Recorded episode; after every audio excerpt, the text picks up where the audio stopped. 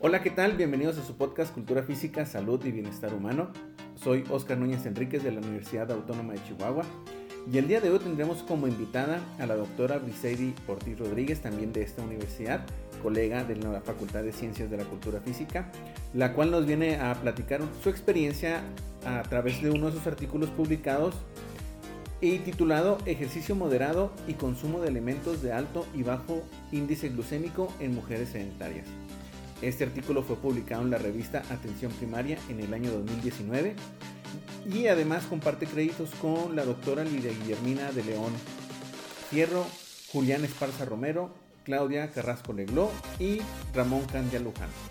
Como hemos estado platicando, hablaremos de los retos, implicaciones y beneficios que trae esta investigación al mundo de la cultura física. Doctora Ortiz, muchísimas gracias por haber aceptado la invitación. Y antes de iniciar, no sé si nos pudieras dar este tu, una breve introducción de tu formación académica y cómo es que llegaste a este camino. Gracias, mm, pues agradezco sobre todo a ti esta, esta invitación. Eh, déjame platicarte, bueno, pues este, yo terminé la licenciatura en educación física en 2009 y obtuve el grado de maestría en el 2012 en ciencia del deporte opción biología. Y en el 2015 eh, obtuve el grado de, doctor en ciencias de la cultura física. Todos estos grados fueron eh, por la Universidad Autónoma de Chihuahua. ¿Cómo llegué a la investigación? Pues bueno, prácticamente fue al terminar por la maestría. Eh, se me hizo muy interesante el proyecto que, obtuvimos ahí como tesis de maestría y pues de ahí nació este gusto, ¿no?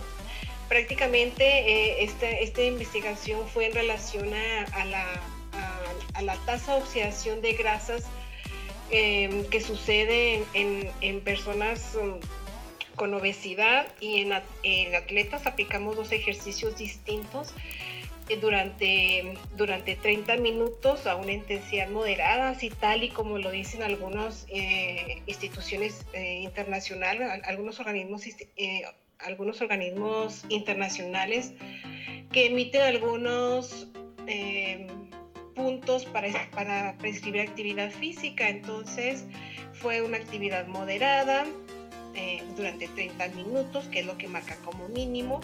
Y pues resulta que las chicas que practican, que realizan actividad física de este, perdón, con obesidad, pues no, mm, no generan o no utilizan lípidos durante esos 30 minutos y quedan prácticamente um, utilizando carbohidratos durante este tiempo de actividad. Entonces desde ahí nace este, este interés por la investigación y pues es una línea que, que, he tratado de mantener desde entonces. Oye doctora, pues qué interesante que realmente desde una eh, situación práctica, ¿verdad? Desde un punto de vista, o sea, donde tú tuviste esa interacción, creció ese interés, ¿verdad? Que muchas veces... Eh, pues es el empujoncito final que necesitamos para que alguien se interese en algún tema, algún, algún área como tal y que en este caso tú lo tuviste este, de forma muy palpable. Sí, así es. Creo que las personas que están detrás de todo esto tienen eh, un, un, gran impacto en, en, el amor a la investigación. Entonces creo que tuve este, pues uh, varias, varios tutores. Uh, que, que me ayudaban a hacer el, el, crecer por el amor a la investigación y pues aquí estoy. Qué bueno, ¿no? Qué bueno que te topaste con las personas adecuadas y con esa pasión, intensidad que eh, pues este camino en la investigación en muchos sentidos requiere también, ¿verdad? Y sobre todo que lo puedas continuar también. Así es, sin duda. Oye, doctora, ¿sabes que eh, me pareció muy interesante el artículo, sobre todo cuando lo empecé a leer? Y pues realmente la introducción fue muy concreta fue muy, pues ahora sí que información al grano, sencilla de entender, que aunque no tienes el, background, este, lo puedes eh, visualizar de cierta forma con respecto al enfoque que tenían su, investigación.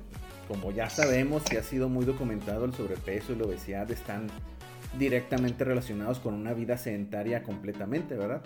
y también con el alto consumo de, una ingesta calórica, pero de alta densidad y poco, eh, poca nutrición en muchos, muchos aspectos, ¿verdad?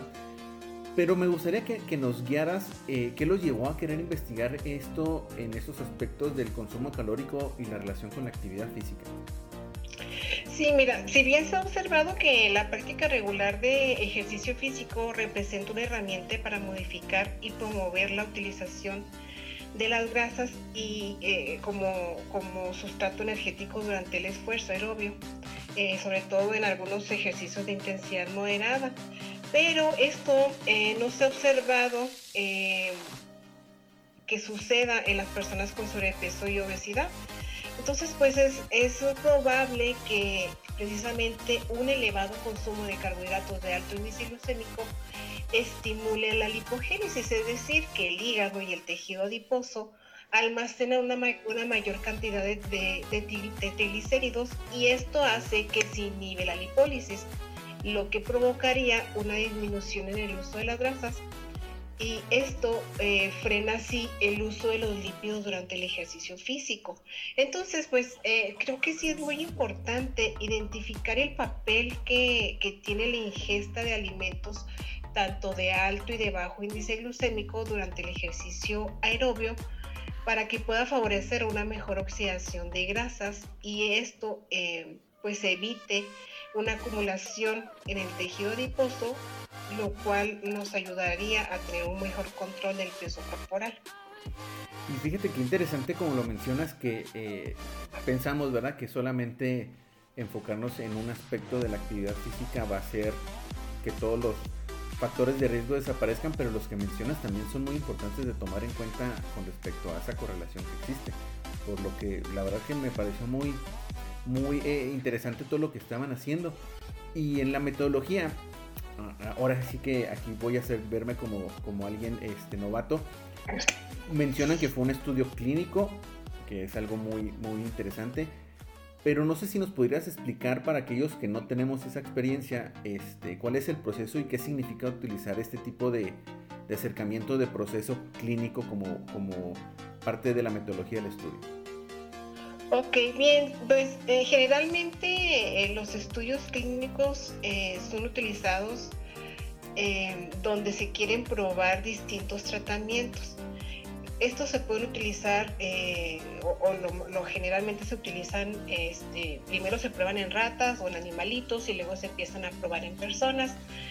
Y pues este tipo de clínicos, este tipo de estudios, perdón, pues trata de minimizar todo sesgo en este caso, pues nosotros aplicamos dos tratamientos definidos por la administración del ejercicio físico. Uno, eh, después del consumo de carbohidratos de bajo índice glucémico y el otro por la ingesta de carbohidratos de alto índice glucémico. Ok, ok. Entonces es como una, podría decir, el siguiente paso después de, de haber hecho de cierta forma un, un tipo de estudio piloto, pero un poquitito más técnico, podría decirse. Exactamente, así es. y dentro de lo que mencionas de la metodología, los participantes, este, ¿qué retos tuvieron? Me refiero a que este, mencionan ahí en la metodología que tuvieron que excluir a algunos participantes por no haber cumplido con los requisitos de, de, lo mismo que ustedes pedían de, de inclusión. ¿Qué retos tuvieron con respecto a los participantes? Sí, fíjate que el principal reto que, obtenemos o que tenemos de ellos es cuando les empiezas a hablar de tener que realizar ejercicio físico.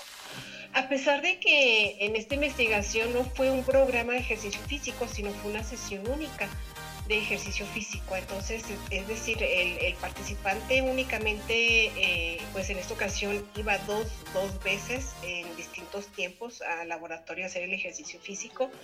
Pero ya cuando les empiezas a hablar de ejercicio físico, híjole, es como, qué difícil, ¿no? O sea, ay, me tengo que subir a la bicicleta, ay, de verdad tengo que caminar. Entonces, es una de las implicaciones, no creo que es el chip que tenemos muchas personas del, del por qué tenemos tanto sedentarismo y o poca actividad física y otro de los retos también que tuvimos aquí pues es el consumo de el cambio en el consumo de carbohidratos. En ellos teníamos eh, que no, no les dimos un plan alimenticio como tal, pero eh, sí hicimos algunas sugerencias. O sea, eh, por este día tú únicamente vas a comer, este tipo de carbohidratos, ya sea la dieta que les tocara de bajo índice glucémico o la de alto índice glucémico. Y como tenían que comer por lo menos un, eh, gramo por cada kilogramo de peso que ellas tenían, eh, entonces muchas de ellas pues sí se quedaban por debajo del consumo de carbohidratos, y sobre todo los de bajo índice glucémico, ¿no? Que, estamos hablando de frutas, de manzanas, este, de eh, de pastas integrales, pues es algo que nos cuesta un poquito más, ¿no? De retirar el chocolate, de retirar el jugo, los dulces, que les costaba un poquito más, entonces ahí fue donde tuvimos este, este, este problema. Oye, qué interesante eso que dices de que no queremos dar ese pasito de hacer ejercicio físico o actividad física de algún tipo, pero queremos el resultado que esto mismo conlleva, ¿no? Este, porque pues si queremos la buena salud, aunque nos resistimos a dar el paso que se requiere para la buena salud. Sí, la verdad, este, pues no queremos que nos cueste, ¿no? Queremos eh, milagros y a veces pues los milagros en este sentido pues a veces no existen. Aunque ya no lo mencionaste, doctora, no sé si podrías extenderte un poquito más con respecto a cómo fueron las intervenciones. Ya nos dijiste que es una, intervención única, pero ¿cómo, cómo fueron llevadas a cabo? Sí, mira, eh, te comento que eh, era un mismo ejercicio, pero eh, con dos tipos de alimentación distinta, ¿no? Uno de bajo índice glucémico y otro de bajo índice glucémico. Se hicieron de forma aleatoria. aleatoria. ¿Esto qué quiere decir? Pues lanzábamos una moneda para saber les iba a tocar primero o con cuál iniciar. Con la de bajo índice glucémico era sol y si tocaba, si tocaba este águila, pues era la de alto índice glucémico. Entonces, eh, iniciaban con bajo índice glucémico, por decirlo así. Eh, consumían eh, por un día completo la sugerencia de carbohidratos que les dábamos y al día siguiente se presentaban a realizar su sesión de ejercicio físico. Siete días después, lo que nosotros, lo, que nosotros le, llamamos un tiempo o un periodo de lavado, esto es para evitar la suma de, respuesta por el ejercicio físico y la alimentación eh, que se les daba. Entonces continuaban con el tratamiento contrario. Si, iniciaron con el de bajo índice glucémico, siete días después regresaban y realizaban el de alto índice, alto índice glucémico. Ah, ok. Que precisamente eso es lo que muestran en los resultados, tanto en la tabla 1 como 2, donde muestran los parámetros bioquímicos medidos durante esas intervenciones.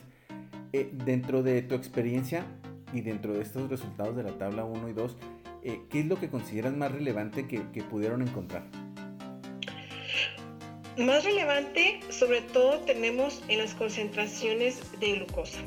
Observamos sobre todo que cuando las participantes consumían carbohidratos de bajo índice glucémico, las concentraciones de, glucosa disminuían antes de realizar el ejercicio físico, acercándose a los valores normales, mientras que cuando consumían los de alto índice glucémico, pues la glucosa se encontraba más cercana a los valores eh, considerados como pues, no normales o, más cercanos a los patológicos.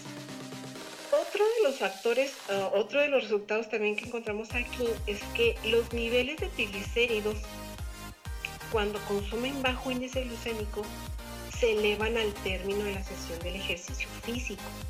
Nosotros consideramos aquí que es probable que a no haber disponibilidad de tanta glucosa, comienza a movilizarse las grasas para ser utilizados como sustrato energético durante el ejercicio, mientras que cuando se consumía alto índice glucémico no se observa esta respuesta. Oye, qué interesante eso que mencionas, que cómo se activaban después de, hacer, de haber hecho ejercicio físico, porque eh, pues es algo que sí tenemos que tomar en cuenta con respecto a cómo va a reaccionar nuestro cuerpo a ciertas situaciones, ciertas reacciones bioquímicas este, que en, muchas ocasiones no ponemos atención. Sí, claro, a veces creemos que, que pues como no, a veces nos dice el médico, no, salga a caminar 30 minutos o a ejercicio 30 minutos, pero si no nos indica a la intensidad a la que tenemos que hacer, pues difícilmente vamos a poder eh, utilizar las grasas como sustrato energético. Y si no utilizamos estas grasas como sustrato energético, pues entonces el control del peso corporal pues eh, se verá más afectado para poderlo controlar. Sí, fíjate, qué interesante eso, sobre todo porque eh, pensamos que simplemente por haber, habernos activado físicamente un poquito más de lo que cotidianamente hacemos ya es suficiente. Y claro que en un principio puede ser que sí, ¿verdad? Pero a la larga o al corto plazo un poquitito más extensivo de un par de días necesitamos enfocarnos en esa, en esa intensidad y cambiar con respecto a la individualidad de cada, de cada persona, ¿no? Sí, exacto. Tampoco no podemos este, generalizar la prescripción del ejercicio para todos. Todos somos distintos. Todos tenemos respuesta distinta a, la parte fisiológica y por lo tanto, pues, eh, pues también tener en cuenta qué es lo que consumimos y qué es lo que estamos realizando, pues son factores importantes.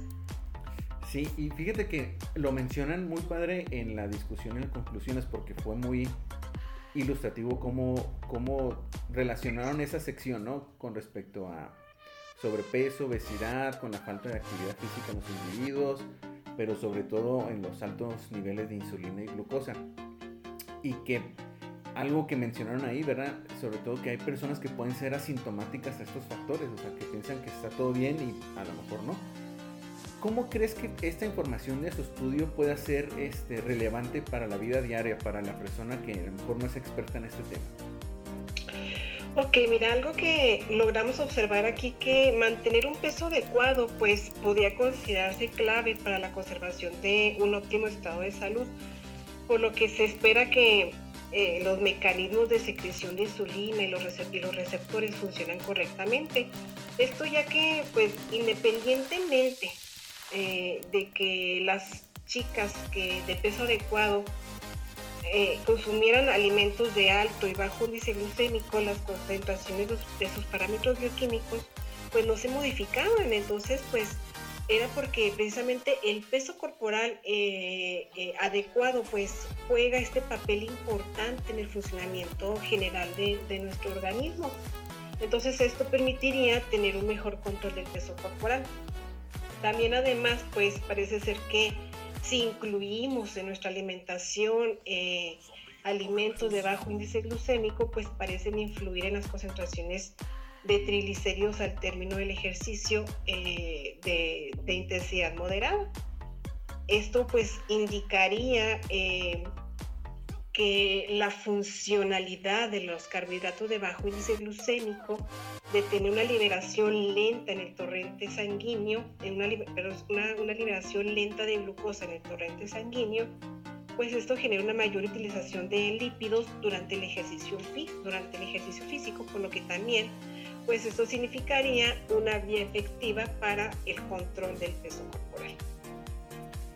Oye, qué interesante como lo mencionas, sobre todo para tenerlo en cuenta si queremos empezar a tener una vida saludable con respecto a ser más activos físicamente, ¿verdad? Sí, y aquí también quiero hacer hincapié que mm, aunque podamos consumir o tengamos eh, la posibilidad de tener una mayor ingesta de carbohidratos de bajo índice glucémico, pues tenemos otro aspecto ahí que eh, nos estaría haciendo algo de ruido que la carga glucémica. ¿Qué quiere decir esto? Que aunque yo consuma carbohidratos de bajo índice glucémico, pero los consumo en demasiada cantidad, pues podemos generar un alimento con carga glucémica eh, alta. Y esto pues nos generaría efectos similares a que si yo consumo alimentos de alto índice glucémico. Entonces, pues no solamente es consumir alimentos de bajo índice, eh, de, bajo índice glucémico por consumirlos, sino también moderar el consumo de este tipo de alimentos. Si excedemos de ellos, entonces pues tenemos el mismo efecto adverso que los de alto índice glucémico. Que muchas veces eh, ese conocimiento básico que tenemos pensamos que ah, como es este poco alimento, tengo que bajar de peso pero realmente tiene que ver con otros factores el que no hayamos perdido peso. Exactamente, de acuerdo. Oye, doctora, pues este, antes de terminar, eh, ahora sí que hacia dónde te diriges y cuáles serían tus próximos proyectos y dónde pudiéramos ponernos en contacto contigo a través de redes sociales, de algún correo. Ok, bien, pues vamos a continuar eh, trabajando con el impacto del consumo eh, de bajo índice glucémico sobre la tasa de oxidación de grasas.